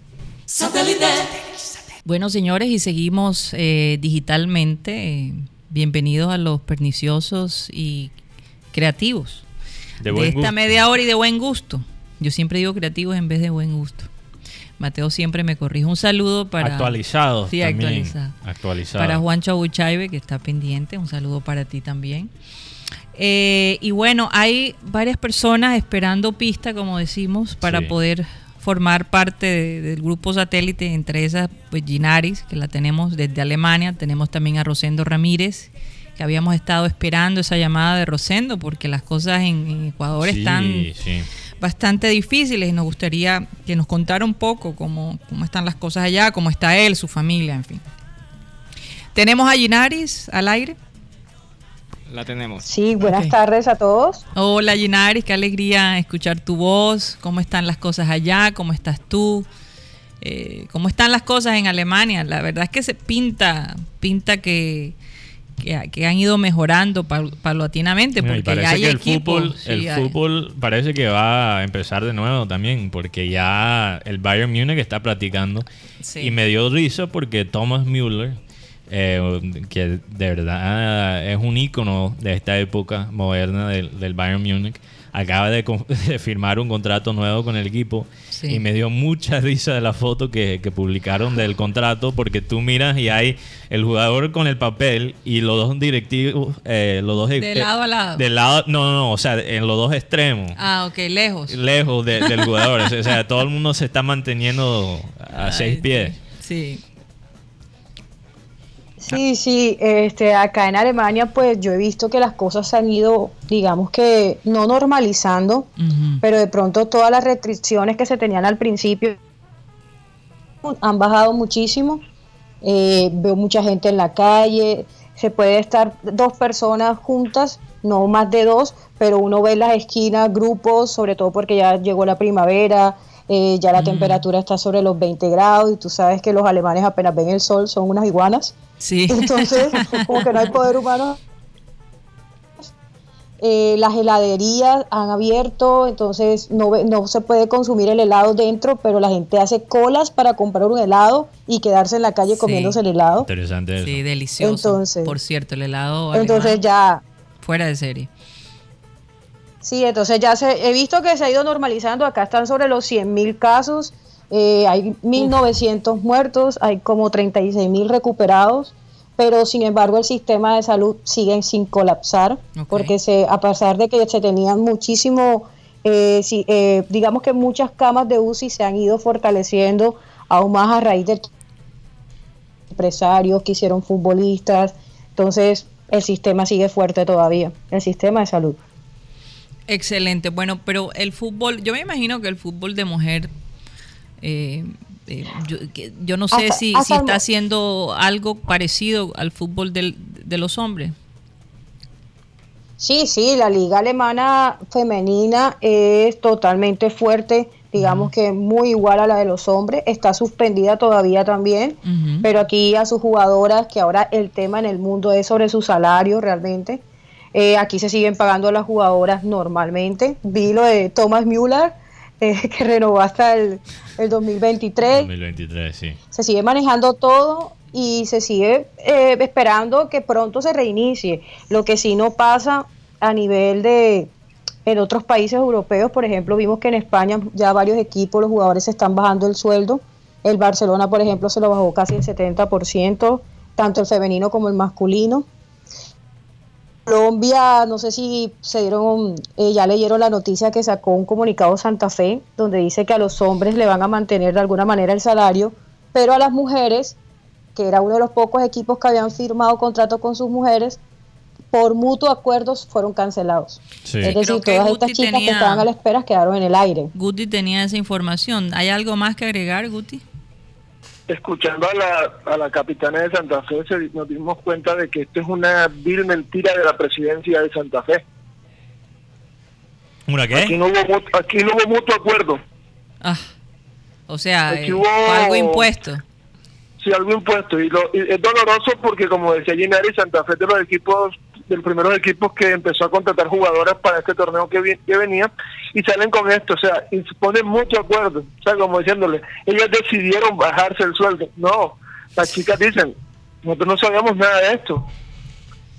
Y nos encontramos con esta información ahora y lo que y otra cosa que dice Ginari, por ejemplo, aquí en Colombia pocos equipos están hablando del tema de las mujeres.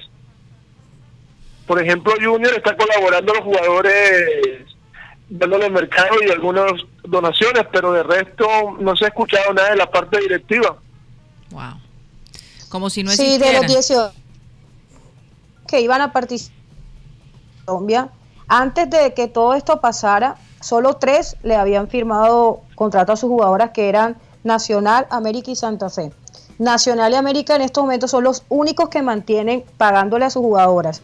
Digamos que todos los 15 equipos restantes, las jugadoras estaban haciendo pretemporada tener contratos. Es decir, muchas asumiendo los costos de traslado a otra ciudad, alimentación, vivienda, sin tener. Es decir, a las mujeres en Colombia no les pagan la pretemporada, solo les pagan los meses meros de competencia. Y ahora con todo esto, imagínate todas estas chicas, multipliquemos 25 jugadoras por 16 equipos. En ¿Qué están haciendo? No, no, Bueno, son cosas que, eventualmente no... Son cosas que yo creo que en los contratos se va a tener que estipular momentos como estos. No, y, porque no puede ser que las dejen sin sin, sin sueldo. No, y, la verdad, la verdad es que como hemos dicho en, en, todas estas otras franjas, pero ahora en esto del fútbol y el fútbol femenino específicamente, eh, este virus ha mostrado las debilidades que ya estaban ahí, lo han destapado todavía más, son más evidentes. Y ahí muestra la falta de derechos que tienen los atletas en Colombia, específicamente eh, las atletas femeninos, eh, femeninas. Entonces, ahí tenemos que o sea, mm, no solo arreglar esto a corto plazo, pero eh, definitivamente hay que reestructurar todo el sistema. Sí, claro que sí. Eh, se muestra que el fútbol femenino, como siempre lo hemos dicho, está de relleno, está por compromiso, por, por precisamente porque los hombres lo necesitan para su cupo de Libertadores y no porque crean en él. Entonces falta un poco lo, de voluntad con, las chicas, de, de, realmente hacerles un proceso, un proyecto bien. Y, se nota ahora, se nota ahora que con lo al momento de recortar gastos, cuando las nóminas de cualquier jugadora de los equipos en Colombia es muy poca, o sea, es muy baja. La nómina la podría cubrir fácilmente cualquier club de Colombia. Dinari, una pregunta sobre el que, leyendo un poquito el comunicado del, del Santa Fe, dice le daremos un mínimo a las jugadoras mientras superamos la penalización. O sea, es un, es un subsidio, o sea, no es ni siquiera el mínimo? lo que le han prometido. El mínimo sí, un mínimo vital. Eso es lo que no se sabe. Por ahí yo estuve viendo de que, de que salió el presidente de Santa Fe aclarando que era el 50% del salario, pero no está confirmada la información. Pero si hablamos de un mínimo vital, imagínate, eso era lo que hacía. Cali, Cali comenzó a entrenar con sus jugadores desde diciembre. Y de diciembre a abril, que, que empezaba la competencia, lo que le pagaba a jugadora mensualmente eran 200 mil pesos. Ay, Dios mío. Entonces, si, imagínate, si eso no es el mínimo, entonces, ¿qué va a ser el mínimo? Esto no puede ser. Sí. Mira que es que lo, complicado con Santa Fe es que Santa Fe fue un equipo que intentó suspender todos los contratos, pero como vio que todo el mundo se le viene encima, ¿quién cortó la parte más angosta? ¿Y cuál es? Las mujeres. Mm. Así es, es que de hecho debemos, sabemos que los clubes son empresas y son empresas privadas. Y por ejemplo, todos los patrocinadores que tiene Santa Fe son empresas incluso multimillonarias. Estamos hablando de Postobón, estamos hablando de Néctar, estamos hablando de empresas que obviamente están sufriendo la crisis, pero que no han parado su producción. Oh no, Betplay de América, ¿verdad? Oh. Guti. Betplay es Colombia. Pero no es también de. Betplay es, también patrocina uno de los equipos, ¿no? Creo que Junior también es patrocinado por Betplay. Ah, por Betplay. Ah, okay. Hay varios equipos patrocinados por BetPlay. Es que eso es lo que yo digo, entrando a otro tema. Una liga patrocinada por BetPlay, que es una casa de apuestas, y varios equipos patrocinados por esa por ese mismo sponsor, entonces no, no, hay, no hay seriedad en el fútbol colombiano. Sí, ¿qué, ¿qué, está haciendo también los patrocinadores de la liga, no solo de los equipos individuos, de la liga, para apoyar la liga en el futuro? Eso, es muy complicado. Sabemos que uno de los principales patrocinadores siempre ha sido Postobón. Postobón y sabemos el poder adquisitivo que tiene Postobón, los ardilanos. O sea, y ellos siguen, le digo, sigue producción. En estos momentos, ¿quién no está comprando igual a la hora de comprar hacer mercado todavía productos postobono, en la tienda productos postobono, o sea, no es algo que no se está dejando de producir, quizá un poco menos, pero, pero su producción no ha parado y son unas empresas que, este, que tienen cómo amortiguar de pronto un poco más esta crisis y que ese patrocinio que a ellos les dan, que, que se les refleja al club, puede o sea, cubrir el apoyo de las jugadoras que como digo es muy mínimo. Definitivamente, definitivamente. Bueno, eh, y, lo, otro, Karina, como decía Ginaris, hay jugadoras que no son, de, por ejemplo, no son de aquí de Barranquilla y tienen que estar aquí en Barranquilla. Imagínate. ¿Y se han tenido que quedar aquí en Barranquilla? Sí, por el tema de, la cuarentena y no han podido salir de la ciudad de Barranquilla. bueno. Igual que jugadores profesionales masculinos, igual que pero por lo menos los, por lo menos por lo menos los jugadores hasta ahora tienen los jugadores masculinos tienen parte de su sueldo eh, garantizado. Sí, sí, sí. Mientras que el, No, yo, yo creo que después de esto las jugadoras tienen que poner sus, sus reglas porque esto no puede continuar. Sino, ¿cuál es la razón para que existe esa liga? No, y también dónde están, por ejemplo, si no está, si, no se están dando las condiciones. ¿Dónde, están los sindicatos de los jugadores, de los profesionales de fútbol en esto? Porque ellos tienen un papel en negociando con la liga y con los equipos y defenderlo. Pero mira, Mateo, ah. el problema con este sindicato es la lucha de intereses. Estos sindicatos, hay algunas personas que pueden luchar, pero como los equipos son los dueños de los pases, simplemente les ponen el, les cierran el grifo de, entrada de dinero y ya. Sí, eso tiene que cambiar. Bueno. Y lo otro, sobre que no hay mujeres en ese, en ese sindicato. Porque hay un sindicato aparte, y nadie me puede Encima de todo. lo que voy a decir. Encima de todo. Y, y ellos le, entonces el sindicato, perdón, el sindicato representa aquí eh, en, Colombia los masculinos y el femenino y el fútbol femenino, ¿verdad? No, eh, hasta ahora no, no, no, Hay un sindicato de mujeres diferente, no. Y el sindicato, entonces me estás diciendo que el sindicato de mujeres, todos son hombres los que lo dirigen.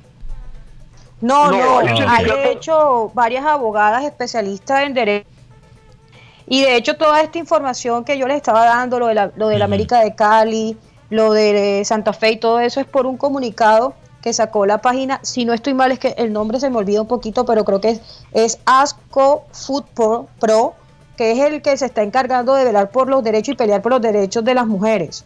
Que se creó el año pasado. De hecho, esta asociación, que son varias, incluso mujeres, abogadas, eh, especializadas en derecho deportivo, quienes están tratando de de crear como esta red que permite que el fútbol femenino y las mujeres tenga mejores garantías. Bueno, vamos a estar pendientes de esa red. Definitivamente. Vamos a tratar de promoverlo. Si te enteras, si te enteras de algo, por favor, comunícate con nosotros. De verdad, gracias por esa información. Espero que pues las cosas sigan mejorando allá en Alemania, en general en Europa.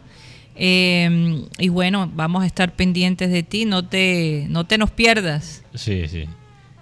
Eh, no, para ustedes una feliz tarde para todos los oyentes y claro que sí, aquí estuve, estuve perdida. Yo le dije a Guti que iba a estar un poquito perdida, estaba en un proceso de mudanza, ah, pero ya ah, sí, la normalidad. No, no habías contado, sí es verdad, sí es verdad. Bueno, ok, estaremos bueno, pendientes. Un fuerte abrazo para todos virtualmente. Ok, un abrazo. hay, hay, que aprovechar a Inari antes que las cosas normalicen en Alemania de nuevo. Entonces, mientras que ella todavía tenga que estar en cuarentena. Así es.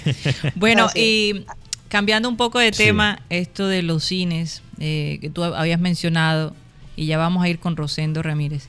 Esto que tú habías mencionado de que apenas salga de, esta situación de cuarentena y las cosas se normalicen, quieres ir a cine. Leyendo un artículo que eh, realizó la BBC de, Londres, eh, ellos decían que los cines, los cines definitivamente están eh, siendo, están, ¿cómo se diría? eh, la economía lo, está retando. Eh, los está retando, ¿no? La situación que estamos viviendo, digamos, los pone en la lista de los lugares donde menos gente de verdad en estos momentos quisiera estar. Y la historia cuenta que los cines a través de los años cuando han pasado estas circunstancias, por ejemplo, cuando pasó la gripa de Hong Kong en los años 60, eh, tomó casi dos años en que eh, la gente pudiera de nuevo congregarse en estos, en estos lugares. Pero algunas personas se hacen la siguiente pregunta. ¿Qué tal los autocines? Como en los años 60, en los años 70 donde eh, transmitían una pantalla gigantesca al aire libre y la gente se parqueaba y veía su película. Eh, lo vimos en, muchas eh, películas, incluso de Hollywood, ¿no? donde mostraban este tipo de actividades. Y, y, no les extrañe, señores, que el cine por un tiempo sean autocines, para uno poder ver las películas y sentirse seguro, porque pues con las personas que vas a ir es con las personas que o estás viviendo o es tu pareja eh, es el grupo de personas con las que tú mantienes relación constantemente, ¿no? Sí. Y es una manera de protegerte. Entonces el autocine podría ser una, una opción muy interesante. Hola que sí, especialmente que la gente de mi generación y la, gente joven, de verdad que las cosas como medio retro del pasado, como los, los long plays, los discos, hasta ahí hay pelados que están y peladas que están usando cassette Sí, sí. Porque tiene como ese feeling antiguo. Antiguo, sí. Entonces yo, yo, yo te aseguro que eso sería un hit si empiezan a hacer... Oye, ojalá. Ojalá que aquí... Los autocines. Yo, yo me pregunto, ¿dónde, ¿dónde haríamos eso? En un lugar donde, eh, posiblemente en el malecón. Porque imagínate, por ejemplo, la, la, Porque se necesita un espacio grande. La gente de la tercera edad, para ello es... O sea, es un mercado que, que pega con todas las edades. Porque para la gente mayor también ellos vivieron eso. Vivir en ese tiempo de nuevo. Y para la gente joven es una vaina novedosa y, retro. Ahora, yo no sé, y eso tendríamos que preguntárselo a Pepe, Pepe, Sánchez, eh, si en Barranquilla hubo autocines. Tú no recuerdas. Eh, pues no tengo, no tengo, sí, mucho antes de mi tiempo. Pero habría que averiguar. Hay no, que averiguar. No puedo, no puedo, porque eso era era una costumbre muy americana. Muy americana. Muy, muy americana. Y yo me pregunto si parte. Y era chévere porque te llevaban la comida al. Ay. si vas, cuidado, tienes que, silenciar el, micrófono. Ah, pues, yo no soy. Ah, entonces ah, ¿quién okay, fue? ok, ¿quién fue ahí? Eso fue Rosendo. Rosendo ya lo tenemos allí. Sí, señora. Vamos a darle paso a Rosendo. Rosendo, ¿cómo estás? Bueno, lo último que iba a decir es que ir en autocine con pareja, ahí tiene una ventaja. Bueno, y hay otras cosas que controlar porque a veces las parejas se pasan de, de calidad. De calidad. Rosendo, ¿cómo estás? Muy preocupado por, por Ecuador, por todo lo que muestran las noticias, pero tú que vives allí, cuéntanos un poquito cómo están las cosas. Hola, eh, un saludo cariñoso para todos. Eh, desearle a mi amada ciudad la gran bendición del reino de los cielos, que el Señor tenga sobre Barranquilla su gracia, su amor, su misericordia y que la ciudad disfrute pues, de todo el bienestar que se merece. Bueno, Ecuador, lo que ustedes han visto en las eh, redes sociales, en los videos, eso es la realidad que se está viviendo acá, una triste realidad algo que nadie se imaginó que iba a ser así, porque creo que el folclorismo eh, nos llevó a eso. Eh, y la gente es, la gente es rara. Aquí cogieron una patrulla en una ciudad en la costa, una patrulla mixta del ejército y policía y los corretearon. Porque estaban diciendo a la gente, hombre, váyanse para adentro, váyanse para adentro, no estén afuera. Y los muchachos lo que hicieron fue levantar a piedra y a palo a la patrulla y los, policías salieron corriendo porque, bueno, ellos, ellos fueron sin armas porque estaban haciendo una obra social. Entonces, ser humano tiene ese comportamiento que no mide, eh, que ve de pronto en el policía un enemigo, o cuando no piensa que lo están haciendo por su bien, bueno, suceden estas cosas. A la gente le dan aquí unas cajas con banano y con plátano verde, que acá llaman el verde, le dan esto para que tengan una ración de potasio y de hierro, que son los componentes, ¿verdad? Sí. Y la gente dice, no, aquí no somos chanchos, no somos marranos, nosotros no queremos, ¿acaso somos chanchos para que nos den guineo? Dios mío. Con, con, unos comportamientos que uno no entiende y que... Oye, yo, yo, yo tenía en mi imagen, Rosendo, que Ecuador era un, país, eh, porque se oye tan poco de Ecuador eh, estabilizado, o sea, que, o sea, realmente estoy sorprendida, estoy sorprendida un poco de la, de la reacción de la gente y de cómo se han manejado las cosas. entonces, Rosendo, el factor, en tu opinión, más grande es una cosa más social, cultural, más social. Cultural porque, cultural porque la gente como que lo, lo ha asimilado tarde, mm. ¿verdad? Y, yo creo, pero yo creo también que es un tema de conciencia. Yo desde que se formó el tema, sí. desde que el tema se puso pesado, yo no fui más al canal de televisión. Claro. Y me dijeron, no, yo no voy, yo no salgo, yo no me arriesgo. Bueno, a la semana nadie va al canal. Pero yo tengo ya casi un mes de tener casa por cárcel yo no me asomo ni a la puerta. Y el carro, el auto está, tiene dos llantas ponchadas, eh, yo, pero yo no salgo. Cuando esto termine saldré y le cambiaré las ruedas al carro. no Sí, sí. Y mi familia, bueno, por ahí mi esposa sale, va al supermercado aquí cerca, aquí mismo en el conjunto, y compra, pero llega y sale con todas las prevenciones de protección. Pero sí. los que estamos haciendo eso somos un grupo reducido.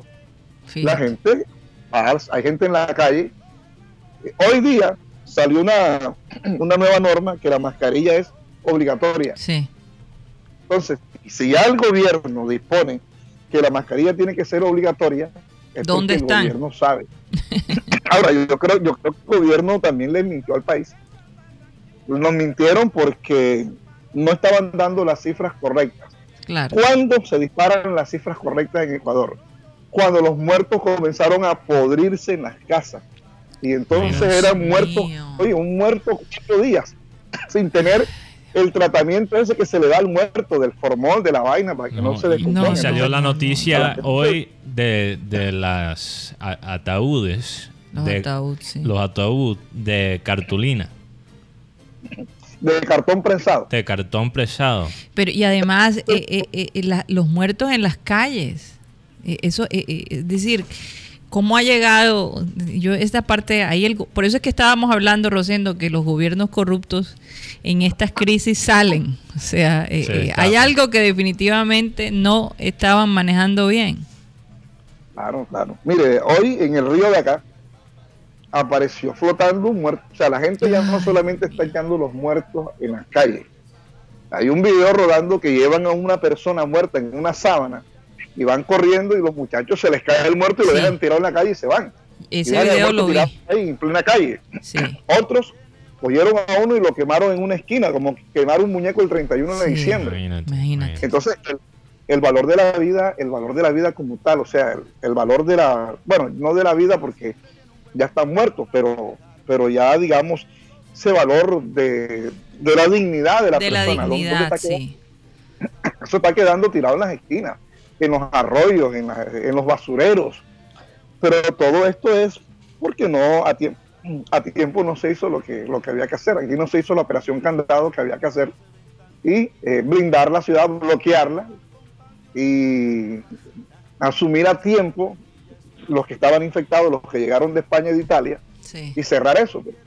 El folclorismo nos llevó a este punto de Ecuador. Eh, Guayaquil tiene una proyección de 2.700 muertos pero yo creo que yo creo que van a ser más, van a ser más. ¿Y cuántos infectados, eh, Rosendo? ¿Cuántos infectados? Es, es, tremendo, es, es eh, eh, uno se pone a uno se pone a mirar esto acá y, bueno, mm. que nos toque, yo creo que no, no, pero es tremendo, es, esto es terrible y, ojalá sí. esto pase pronto, porque esto son avisos, señales. Ahora el hombre está encerrado en su casa. Ahora sí, eh, los que no buscaban a Dios ahora sí están pidiendo oraciones. Y, con mucho gusto uno lo hace. Y es bueno que... Y, tuvo que pasar esto para que el hombre entendiera de la divinidad y del poder y omnipotencia de Dios. El hombre Sí. cuando tiene... Y de, y de lo vulnerable bienes, que somos, Lo- que, sí. que nuestra vida puede cambiar de un día a otro. nuestras sociedades y a veces eh, basamos demasiado nuestros conceptos de la vida en esta cosa que, que al fin del Y esto- cabo son no son no son reales Eh, estas cosas sociales son inventos humanos y lo que es más verdad que, que la sociedad humana que lo que es más verdadero es la naturaleza y eso es lo que estamos viviendo ahora mismo Sí. Pero entonces, Mire, yo- Rosendo, el- una persona eh, afectada tiene el tratamiento o no lo tiene? O sea, ¿cómo están manejando los hospitales eso? Lo que pasa es que ya no hay, hay cama para tanta gente. Ya cada Mm. quien, o sea, como dijo aquí, o sea, sálvese, Sálvese quien quien pueda, qué horror. Porque las pruebas no, las pruebas, no hay las pruebas suficientes. ¿Qué es el tratamiento? El tratamiento es lo que te dan para acetamol y esas cosas. Porque cuando, cuando tú tienes un virus, un vi- virus que tienes gripe, Sí. tú tomas ahí para los expectantes y para, para que la flema se apague. Pero hasta que el virus no se acaba, no muere por sí solo, cuando las defensas del mismo cuerpo la- la- la- lo eliminan, el virus permanece 3, 4, 5 días. Así este es. un virus, este- creo que perdimos ahí a, a Rosendo No sé. Sí. estamos Vieron- perdiendo. Ok, te- este virus llega a la, este virus llega a la célula. Llega a la célula. Este virus tiene un ADN y una Estamos Sí, ahí estamos perdiendo, la conexión con Rosendo. otra- Pero interesante, interesante lo que, mientras que tratamos de entrar con Rosendo para estos últimos momentos, interesante eso, lo que dice Rosendo de, de las pruebas, porque la- mi, mi, mi queja más grande con Colombia ha sido la lentitud en masificar las pruebas. Ahora se está haciendo, pero todavía no es suficiente si vamos a, entre comillas, hacer un, una cuarentena inteligente Sí. eh, como dice el presidente Duque, si hacemos una cuarentena inteligente, ok, dejamos, por ejemplo, entonces lo que él está pro- proponiendo, quizás después de esta época de la cuarentena, es tener, ok, mantener la cua- cuarentena obligatoria para las universidades, para la gente mayor y para los niños. Y después eh, un gran porcentaje del público todavía puede salir y para no colapsar la parte económica.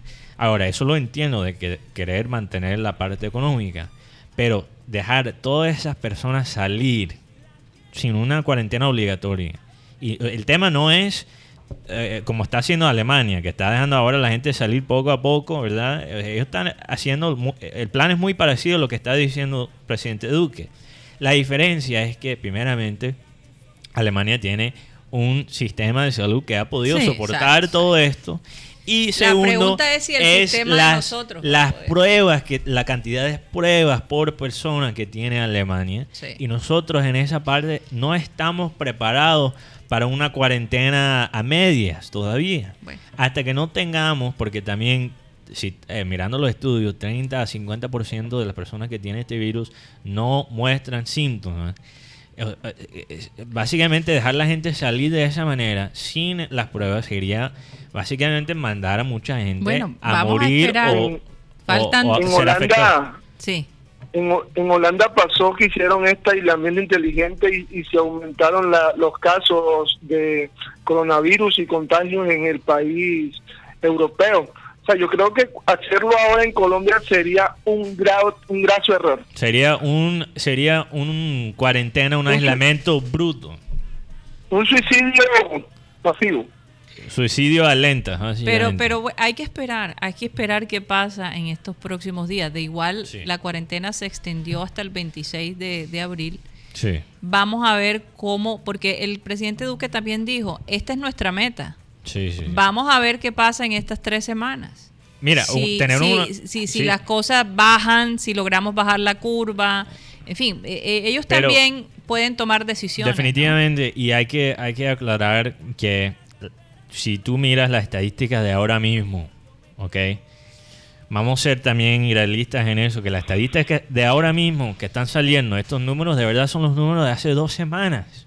¿ok? Que es positivo porque si tú miras los números se están empezando a aplanar, que significa que los números de cuando empezó la cuarentena obligatoria ya ves una diferencia. Sí. ¿ok? Que significa que esta cuarentena ha hecho un efecto.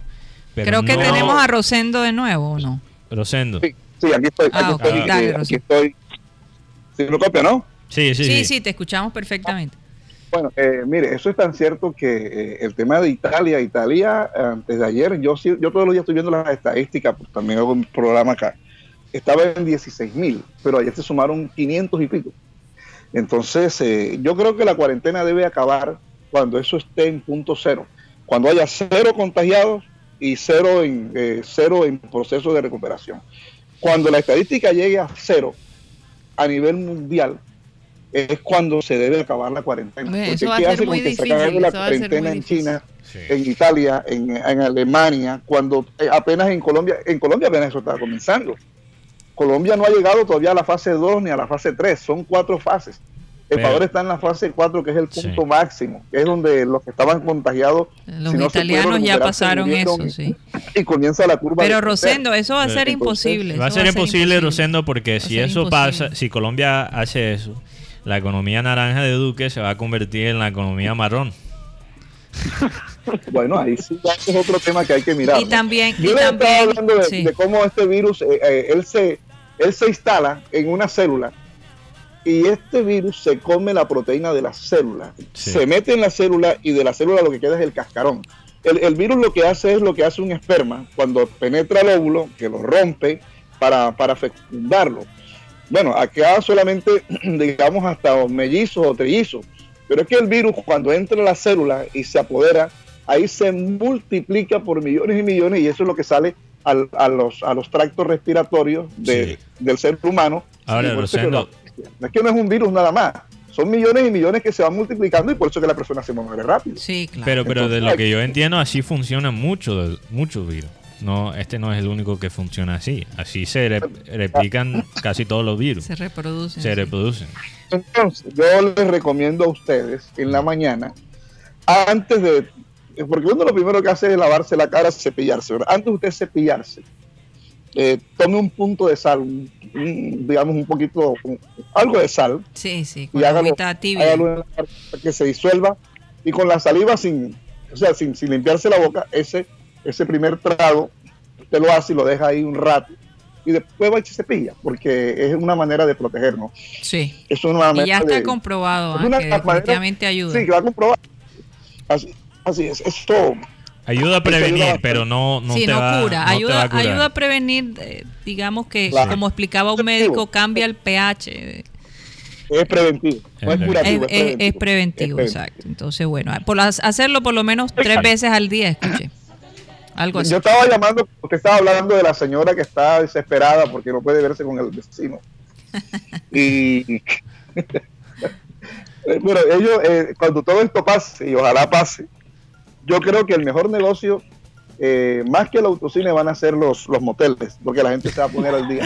Así que. Eso es verdad. Bueno, Estoy- ya, ya te contaremos qué dicen las estadísticas, Rosendo, acá en la ciudad de Barranquilla.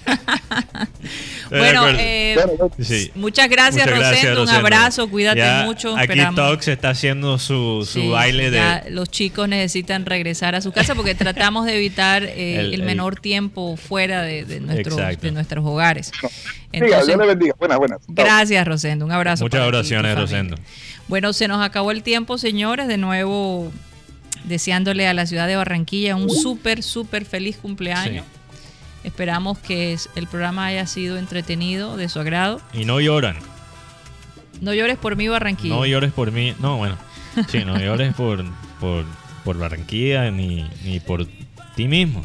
Hay que, en este momento, en este espacio por lo menos, que es el cumpleaños de nuestra ciudad tan querida. Hombre, y vamos tan a bella, celebrarlo. Vamos a tratar Vamos a de celebrarlo siendo obedientes. siendo responsables. Así Por ejemplo, Quédate en casa. quédate en casa. Quédate en Las orgías también se pueden hacer en casa. ¿no? Por favor, Mateo. No sea- Supéralo. no seas como, dice Kyle. Walker. No seas como Kyle Walker. Deja, deja esa- es mejor. esas ideas tuyas cochambrosas que a veces hay. Bueno, vamos a despedirnos y vamos a pedirle a nuestro amado Abel González que por favor despida el programa. La Semana Santa es un canto al amor, a un amor increíble, único, único, el amor de Jesucristo. que quedó en la tierra precisamente para que la gente tomara desde lo alto el ejemplo del amor. Yo siempre comparo el amor, o por lo menos lo, lo, enfrento, le doy soporte al amor cuando me imagino naciendo yo o naciendo usted que me está escuchando y que nadie le cambie el pañal, que no le den el alimento, nada, que lo dejen ahí en la cuna, nació y lo dejan ahí, ajá, ¿y qué? Se necesita que haya un amor gigantesco a partir del momento en que tú naces,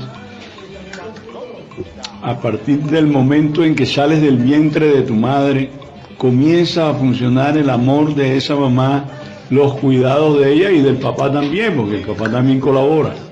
no tanto como la mamá, pero el papá colabora. y así sucesivamente, entonces el amor es el amor.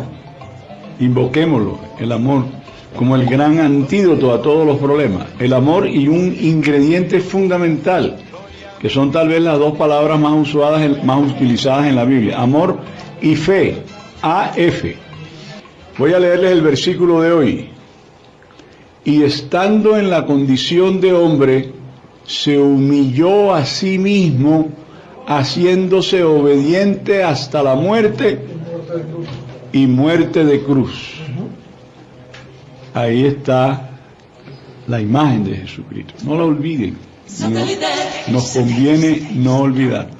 Señoras y señores, Se nos acabó un saludo para ti, Sarita, y tu mamá.